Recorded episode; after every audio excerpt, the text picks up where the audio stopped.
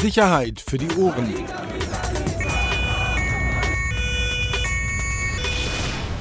Der Podcast aus Berlin. Herzlich willkommen. Eine neue Folge Sicherheit für die Ohren mit Peter Rosberg, das bin ich. Und wer bist du? Axel hier. Beide Reporter bei der Bild-Zeitung. Genug der Vorstellung. Ich habe schlechte Laune, ähm, richtig schlechte Laune. Das heißt, wäre super, wenn du heute ein bisschen äh, erzählen kannst. Ich kann nicht so ähm, erzählen. Ich kann meine Wangenknochen nicht heben. Warum? Frag nicht, ich war am. ich war gestern beim Orient-Friseur. Ja. Jetzt fragst du dich, was, was will er? Er hat doch eine Glatze. Warum geht er zum Orient? Ja, ich habe Glatze, aber ich habe einen Bart. Das Problem ist, ich war da noch nie. Ich war da auch nur, weil sich ein Familienmitglied hat äh, die Haare schneiden lassen und äh, ich eben nicht. Und dann hat meine Frau gesagt, komm, mach doch. Dann habe ich gesagt, okay, mach mal meinen Bart. Und der, also wahrscheinlich macht man das so. Also un, unter, unterm Kinn macht man mit so Gel oder irgendwas, aber auf den Wangen, ja, also alles so von den Koteletten lang runter, ähm, da hat er das so abgeschabt. Geil. Ich habe so Schmerzen. Wirklich, ich habe so, du musst mich sehen. Gut, dass du mich nicht siehst. Ich habe so einen Bart, weißt du, und darüber habe ich auf beiden Seiten äh, zwei rote Streifen. Ich sehe aus wie Winnetou. Ohne Scheiß. Und jedes Mal, wenn ich lache, schmerzt das total. Es ist so skurril. Siehst du? Ja, da würde ich bleiben bei dem. Scheint eine gute Wahl gewesen zu sein. Nach 20 Jahren das erste Mal beim Friseur. Egal. Komm. So. Über was äh, unterhalten wir uns heute? Mach doch mal eine kleine Inhaltsangabe. Wir haben ja wieder ein kleines, kleines Potpourri vor. Eigentlich haben wir ja nichts äh, Neues, aber erzählen noch mal ein bisschen über Altes. Aber äh, ein bisschen was zu quatschen haben wir ja. Ja, absolut. Die Woche war ja schon aufregend. Das kann man ja nicht anders sagen. Ähm, ich glaube, wir sollten noch mal zwei, drei Sachen zu deiner alten Geschichte aus unserem letzten Podcast klarziehen. Und zwar ging es um die mitgeschnittenen Telefongespräche. Genau, Arafat Abu Shaka. Ist das schon genau. falsch formuliert? Also mitgeschnittenen Telefonate via Telefon. Vielleicht das machen das wir gleich. Besser. Ja, weil, okay. und dann gehen wir darauf Gut, ein. also die Geschichte, glaube ich, sollten wir aufklären. Dann gab es am, ähm, am Dienstag hier für Berlin war es dann schon ein, ein, ein großer Fall, der wegen der vermissten Rebecca ein bisschen untergegangen ist. Ähm, da ist äh, ein 19-jähriger FC Union-Fan niedergestochen worden. Da hat man einen Täter festgenommen. Lass uns da darüber nochmal reden. Am Mittwoch die große Salafisten-Razzia in ganz Deutschland. Prominent hier in Berlin ein ehemaliger Hertha BSC-Fußballer. Ja, da sind sie in die Wohnung rein in Charlottenburg. Und am Donnerstag gab es eine also die Razzia war am Dienstag, aber am Donnerstag gab es nochmal eine größere P Pressekonferenz der Polizei in Brandenburg ähm, zu einer, ah, wie will man sagen, so einer Gemengelage aus Hooligan und Neonazis rund um Cottbus und zwei anderen Bundesländern. Ich glaube, da sollten, da sind noch zwei, drei Sachen mir in Erinnerung geblieben, da sollten wir uns nochmal austauschen. Genau. Äh, haben wir ein bisschen was vor? Wir fangen mal, oder ich würde dann mal anfangen kurz mit dem Telefon ähm, die, die Geschichte, weil, wie gesagt, ich bin schlecht gelaunt und dann kann ich mich danach wieder zurückziehen. Ähm, also es war ja so, wir haben das ja sowohl im, in der Zeitung berichtet, als auch im Podcast drüber geschrieben, auch über YouTube äh, haben wir es ja laufen lassen, die Geschichte. Und offenbar, ähm, entweder haben wir oder habe ich es nicht klar genug ausgedrückt oder warum auch immer, aber jedenfalls war es so, dass alle, äh, auch diese ganzen bekannten Rap-Portale da, äh, die dann irgendwie alle halbe Stunde neue Videos rausballern, ähm, den Eindruck vermittelt, beziehungsweise unsere Geschichte so interpretiert, dass Arafat Abu Shaka Telefonate mitgeschnitten hätte. Jetzt ganz kurz, du musst noch mal an die Geschichte ran. Machst du das jetzt? Oh, ja, komm, nein. Also nein, wir haben, nein, nein, die, die, wir haben drüber, ja, dann sei ruhig. Wir haben darüber berichtet, dass das Telefon von Arafat Abu Shaka vor eben einigen Monaten schon sichergestellt wurde, ausgewertet wurde, äh, immer noch ausgewertet wird viele Ermittlungsverfahren bereits äh, deshalb eingeleitet worden sind. Und zwar Grund ist, dass, was keiner erwartet hätte, man auf diesem Telefon eben mitgeschnittene oder aufgenommene Gespräche gefunden hat. Hunderte von Stunden, also wirklich ein irres Material, äh, das, das da auf dem Telefon war. Ähm, und kommt, kommen wir gleich nochmal darauf zurück, inhaltlicher Art. Ähm, und wie gesagt, nach unserer Berichterstattung haben das offenbar viele so interpretiert oder geglaubt, ähm, dass es heißen würde, dass Arafat Telefonate aufgenommen hätte. Äh, und er hätte sich dafür eine App runtergeladen. So, jetzt mal kurz zur Klarstellung. Vielleicht fragt ihr auch das nächste Mal einfach nach, wenn ihr Käse nee, Der abschreibt. Empfänger hat immer recht. Verstehst du? Nein, der Empfänger, nein, das ist genau, das ist genauso ein dummer Spruch, wie es gibt keine dummen Fragen. Natürlich gibt es auch dumme Fragen. Der Empfänger hat auch nie immer recht. Ähm, also man, hat, man hätte einfach nur, wenn man es genau gelesen hätte und dabei bleibt oder bei dieser Wortwahl bleibt und bei der Brisanz eben, es geht um aufgenommene Gespräche. Also Arafat hat keine Telefonate aufgezeichnet, was auch nicht wirklich dann brisant wäre, weil Brisantes wird ja selten am Telefon besprochen, egal welche Art, sondern er hat sich eben, wenn er sich mit Menschen getroffen hat, mit Menschen zusammensaß, hat er diese Gespräche aufgenommen. Also natürlich jetzt nicht alle, aber sehr, sehr, sehr viele, wirklich sehr, sehr, sehr, sehr, sehr viele. Teilweise sind da Treffen dabei, die, die dauern fünf, sechs Stunden. Ähm, und die hat man, wie gesagt, auf dem, auf dem Telefon gefunden. Wir haben es gesagt, auch dabei waren Gespräche mit Bushido ähm, in, der, in der Trennungsphase, also in der Trennungsphase zwischen den beiden. Ähm, wie ich hatte es auch schon angedeutet, Geschäftspartner, was sich jetzt rauskristallisiert, eben ähm, auch wohl richtig viel in der Musikbranche. Ich habe jetzt noch nicht die Namen, aber es ist wohl so, dass gerade im Musikbusiness da sehr viele von der, von der Polizei, vom LKA jetzt Vorladungen bekommen, aufgrund dieser Mitschnitte. Ähm, ich denke mal, da wird man nächste Woche auch mit ersten Namen kommen können. Ähm, also schon, schon heftig. Hat, hat un, also die Berichterstattung hat auch im Milieu, in der Szene wirklich für, für eine Menge Aufregung gesorgt. Ähm, gerade bei denjenigen, die das halt noch nicht wussten. Und ähm, also selbst bei mir haben sich dann Leute gemeldet und gefragt, ob ich wissen würde, ob sie auf dem Telefon sind und aufgenommen wurden. Was ja auch ein bisschen gaga ist. Fragt doch Arafat selber. Ähm, aber halt eine große Nervosität, weil wie gesagt, die Leute halt nicht wissen, wurden sie selbst aufgenommen, ist da irgendwas besprochen worden, möglicherweise, was für sie nicht gut ist, möglicherweise sogar strafrechtlich relevant. Ähm, selbst wenn man solche Gespräche geführt hat, weiß man immer, immer noch nicht, sind diese Gespräche auch aufgezeichnet worden. Also das ist wirklich, äh, ich glaube, das Zittern bei einigen ist da sehr groß. Wir haben es auch gesagt, äh, Clan-Größen, da sind letzte Woche auch nochmal äh, Vorladungen bzw. Schreiben rausgegangen an einige wirklich bekannte ähm, Namen aus dem Milieu, aus dem Clan-Milieu. Also das wird mit Sicherheit eine Geschichte sein, die, die, noch, ähm, die noch richtig ja, für, für Konsequenzen, für Wirbel und auch definitiv noch für einigen Ärger sorgen wird. Also um das nochmal plastisch darzustellen, Arafat hat sich dann irgendwo in einem Café oder im Restaurant mit jemandem getroffen und hat dann sein Telefon aufs auf den Tisch gepackt und dann heimlich mitgeschnitten. Oder wie soll man sich das vorstellen? Genau, oder in der Hosentasche. Mittlerweile ist die Qualität ja von diesen Aufnahmedingern, die du ja auf, auf dem iPhone hast oder auf, auf anderen Telefonen, ähm, geht es ja auch. Also wenn nicht zu viel äh, Surround-Geräusche sind, wenn du dann Flugmodus anmachst, ist mir erklärt worden, dann, ähm, dann raffen, dann rafft man das auch nicht sozusagen. Also wenn du es dann auch umdrehst, also es passiert ja dann nichts auf, auf dem Telefon, sodass dem hm. irgendjemand angezeigt wird, dass da gerade eine Aufnahme läuft. Und so hat er es gemacht, genau. Ähm, und eben so, wie die Gespräche gelaufen sind, offenbar immer, also ausschließlich so, dass äh, der Gesprächspartner oder die Gesprächspartner es nicht wussten. Auch, auch seine Brüder hat er aufgenommen. Also mhm. Nasser auf jeden Fall. Und das, der Punkt ist halt, das muss man halt noch dazu sagen, beim letzten Mal war ich mir ja unsicher, aber es ist ja in der Tat wirklich so, ähm, da haben wir auch nochmal noch mal nachgeschaut, alleine das Aufnehmen an sich ist schon eine Straftat. So, ähm, unabhängig davon, was er danach macht. Also das Aufnehmen, ohne dass derjenige es weiß. Ähm, und es ist eben so, dass ähm, jetzt die Leute, die identifiziert werden können als Gesprächspartner, auch angeschrieben werden, weil es sich sozusagen um ein Antragsdelikt äh, handelt. Das heißt, die Leute werden darüber informiert, dass da Aufnahmen gefertigt wurden und äh, man gibt ihnen dann die Möglichkeit, sozusagen, weil es ein Antragsdelikt ist, eben auch dann Strafanzeige und Strafantrag zu stellen. Was sie okay. dann machen können, nicht müssen, aber können. Ah, verstanden. Na gut, vielleicht kommt er jetzt draußen an. Da kommt also nächste Woche noch ein bisschen was, oder?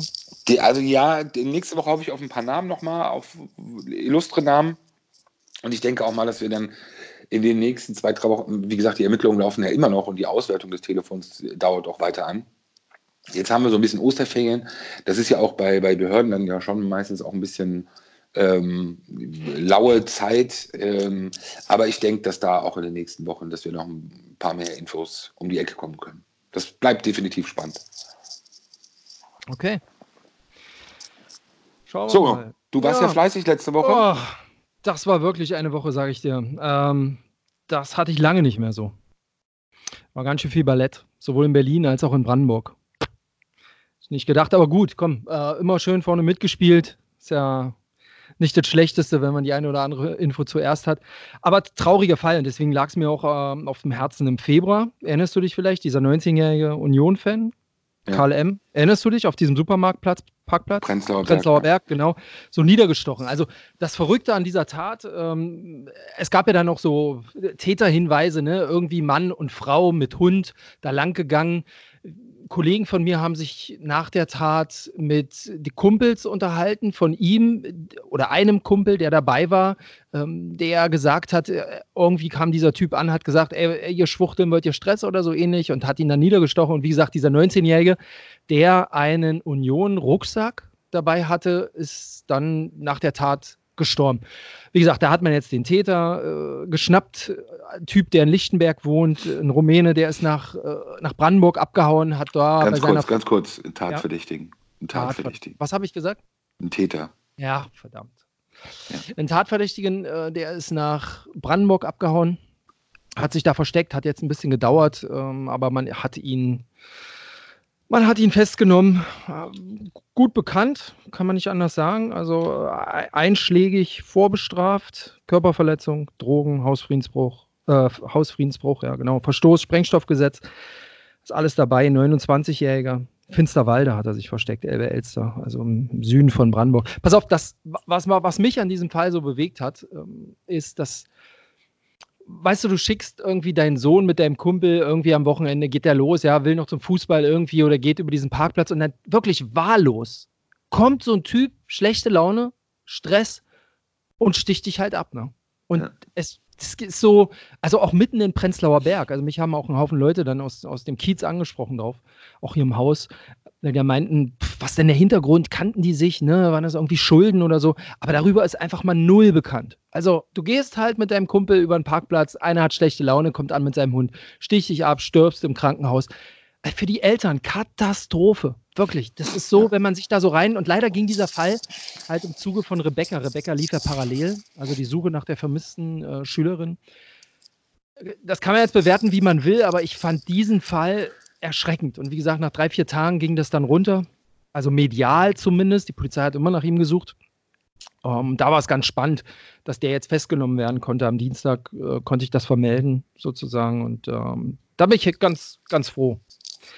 Also man muss ja sagen, die Geschichte, wir haben das, glaube ich, auch mal in einem Podcast angesprochen, das war ja auch kurz nach der Tat, war ja auch in der, in der Berliner Fair, äh, Fanszene äh, große Aufregung, ähm, weil als eben, es war ja von Anfang an bekannt, sozusagen Union-Fan, okay. äh, Prenzlauer Berg, die Gegend. Ähm, äh, wie gesagt, ich weiß nur, dass viele wirklich da sehr, sehr nervös waren in der Fanszene, weil Worst Case wäre natürlich irgendwie gewesen nach dem Motto, wenn es irgendeinen Fußballhintergrund auch gehabt hätte, also wenn es möglicherweise ein BFC-Fan oder was auch immer, also ein Fan von einem anderen ange, von einem anderen Club, äh, also dass diese, diese Anhängerschaft Union dabei eine Rolle gespielt hätte, ähm, dann hätte man natürlich auch beim Thema Fußball nochmal eine ganz andere Diskussionsebene gehabt. Ähm, da waren wirklich viele, viele nervös, ähm, auch für einige Tage oder für einige Zeit, weil man halt eben nicht wusste, auch äh, spielt das eine Rolle im Hintergrund möglicherweise ja, nein. Ähm, genau, spielt ja offenbar keine Rolle. Und du hast es gesagt, diese unfassbare Nichtigkeit, ja, also natürlich. Für nichts, für nichts, wirklich. Aber, aber diese Nähe zum Fußball gab es tatsächlich. Und so wie du es sagst, es war halt Gedenkveranstaltung, ähm, gab es da, ich glaube ein oder zwei sogar. Ähm, die kamen halt alle in Rot-Weiß hin, also klassische Union-Farben. Ne? Es gab einen Spendenaufruf. Ähm, der Verein hat getrauert. Beim letzten Heimspiel Arminia Bielefeld haben sich die Eltern im in, in der Stadionzeitschrift bedankt. Ähm, das wurde auch nochmal in der Halbzeitpause verlesen. Also da gab es schon viel Unterstützung. Ich glaube 8500, 8400 Euro wurden insgesamt gespendet und das war ganz interessant.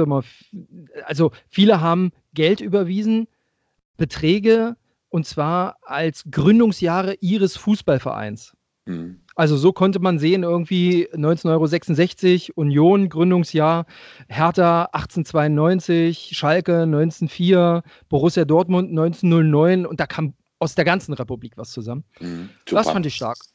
Das fand ich stark. Absolut. Stark, starkes Signal, ähm, nicht nur an die Fans, sondern auch starkes Signal, finde ich, und vielleicht ein bisschen Hilfe für die Eltern. Zumindest finanzielle Hilfe. Und sag mal, hast du denn Hinweise darauf, äh, hat er sich dann eingelassen zu den Vorwürfen? Noch gar nichts. Noch gar nichts. Okay, also du hast keine Infos oder er hat sich noch nicht Keine Infos. Nein, keine Infos. Okay.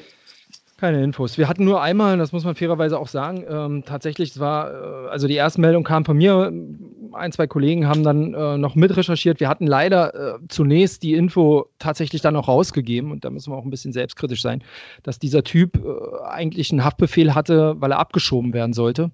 Das hat sich dann einen Tag später als nicht wahr herausgestellt. Also die Senatsinnenverwaltung hat äh, daraufhin aufgrund unserer Berichterstattung auch nochmal nachprüfen lassen bei der Ausländerbehörde, bei Polizei und so weiter. Und in keinem System wurde er gesucht mit dem Haftbefehl zur Abschiebung.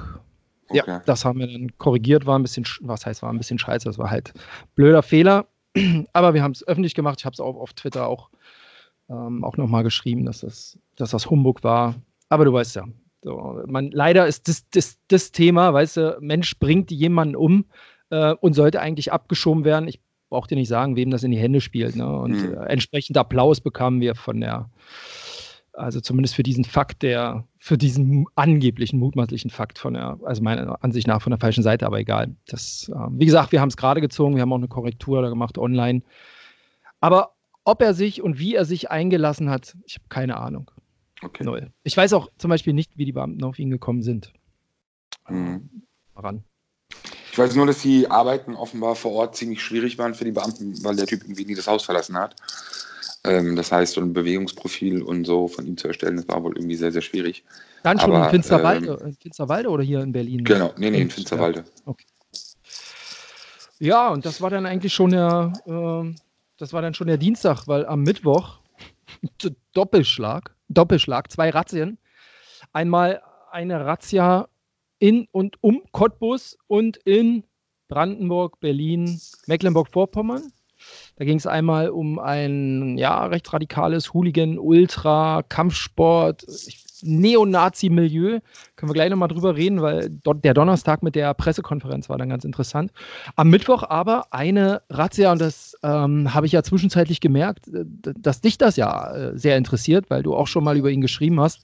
Ähm, eine Razzia gegen ein mutmaßliches Salafistennetzwerk. Mhm.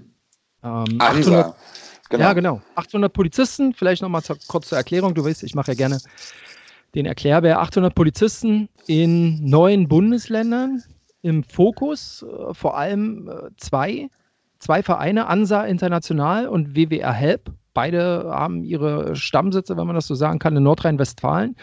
Und Hintergrund war der Verdacht, dass das Netzwerk die Hamas finanziell und propagandistisch unterstützt. Und es war halt so eine Bundesrazzia. Ne? Also es war mhm. kein, kein, kein, keine lokale Polizeigeschichte, sondern Bundesinnenministerium, BKA, was weiß ich, wer da alles mitgemacht hat. Äh, und dann ging das rein. Und 90 äh, Objekte äh, überall bundesweit und eine, ein Objekt davon, die Wohnung und der Keller von Enes Ben Hatira. Rossi, woher kennen wir den? Genau, du hast ja schon gesagt, Fußballer, aktuell spielt er in, in Ungarn, Budapest. Ähm, hat bei der Hertha gespielt, ist ja in der Bundesliga, wie gesagt, auch äh, bekannt, hat ja lange Bundesliga gespielt. Ähm, ist in der Tat so, dass wir auch schon mal über ihn berichtet hatten. Damals ging es auch eben um sogenannte Unterstützungsmaßnahmen oder, oder Solidaritätsbekundungen, die er für ANSA eben auch äh, gepostet hatte, äh, geworben hatte, auch äh, Geld zu spenden. Und damals eben auch schon dafür massiv kritisiert wurde. Äh, daraufhin zum Beispiel auch bei seinem damaligen Verein Darmstadt 98 rausgeflogen ist, ähm, als diese Sachen bekannt wurden. Also diese Unterstützung hat danach auch erstmal in Deutschland keinen Verein Moment, gefunden. Moment, aber wollte er, habe ich das richtig gelesen, er wollte sich nicht von diesem Verein distanzieren und ist deswegen rausgeworfen worden? Oder hat, man hat ihn noch nicht pro proaktiv einfach rausgeworfen, wenn man sagt, du hast da mitgemacht, äh, sondern er wollte sich halt nicht distanzieren. Ich glaube, das ist ein kleiner, aber feiner Unterschied, oder? Genau, also er wollte sich davon nicht distanzieren, weil er, so habe ich das immer wahrgenommen, halt eben behauptet hat, dass er nicht erkennen kann, äh, dass dort irgendwelche extremistischen oder radikalen äh, Dinge unterstützt werden würden. Es ging da um Brunnenbauen und, und alle anderen möglichen Sachen, äh, zu denen er steht und da eben auch dazu aufgerufen hatte und eben sozusagen danach nicht so in diese Rechtfertigungsebene oder Maschinerie kommen wollte, und eben dann auch keine Lust hatte, sich dafür oder, oder nicht bereit war dazu, sich äh, davon zu distanzieren.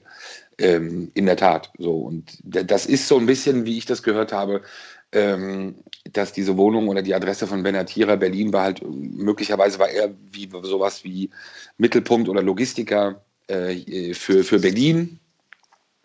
Ähm, Arafat kommt da auch wieder ins Spiel. Äh, Arafat hat Ansa auch unterstützt. Ähm, da kennt man ja auch so ein bisschen diese, diese nach außen getragene starke Verbindung zur Religion, die ja bisweilen auch grenzwertig erscheint für manche. Ähm, äh, Enes Benatira und Arafat kennen sich ja auch lange und sehr, sehr gut. Also der Name taucht auch wieder auf.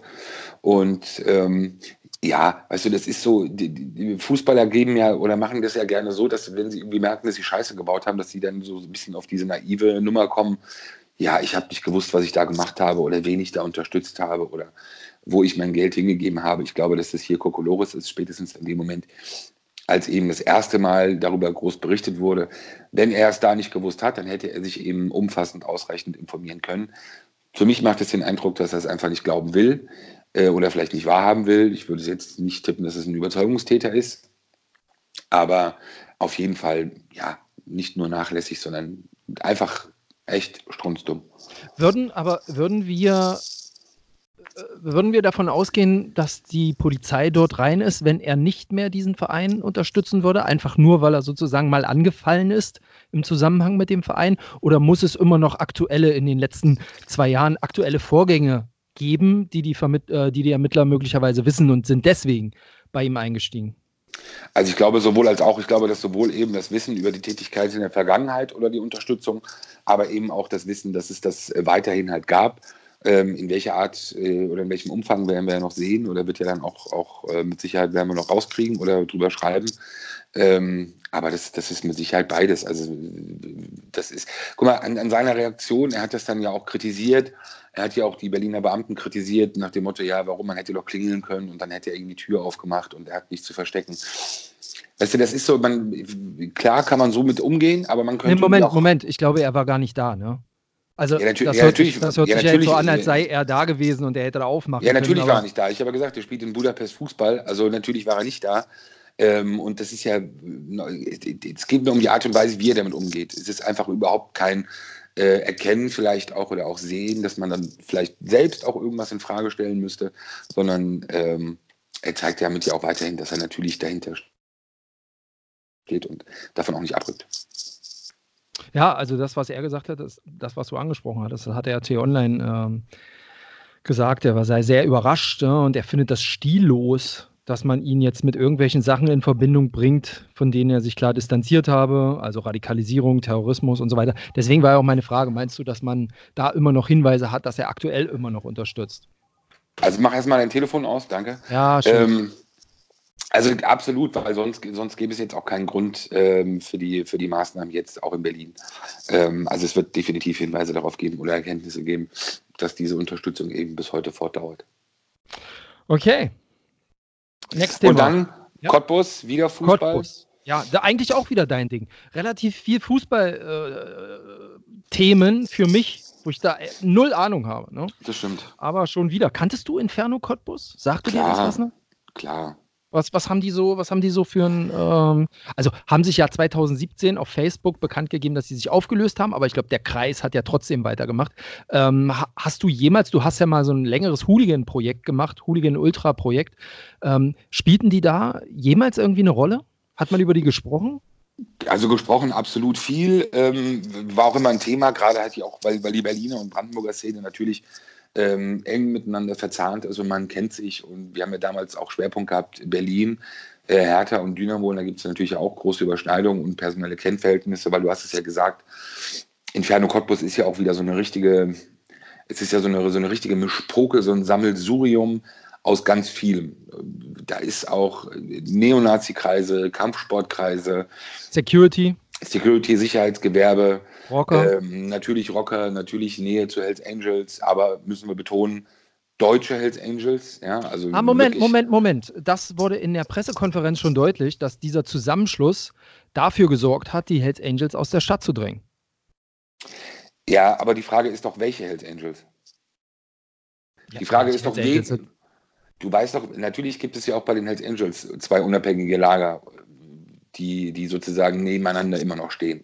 Auch wenn der Konflikt vielleicht ein bisschen ruhiger ge geworden ist. Wie sagen die, wir mal, das deutsche und das multiethnische Lager? Kann man das genau. so unterbrechen? Ja, aber es, ja, aber es gibt natürlich ja auch, es ist ja mehr, mehr ewig, sage ich mal, oder auf mehreren Ebenen. Es gibt ja natürlich auch Deutsche, sage ich, oder deutsche oder Charter, die hauptsächlich aus Deutschland bestehen, die aber trotzdem mit anderen Chartern, die wiederum vorwiegend mit, aus Migranten bestehen, auch zusammenarbeiten und kooperieren.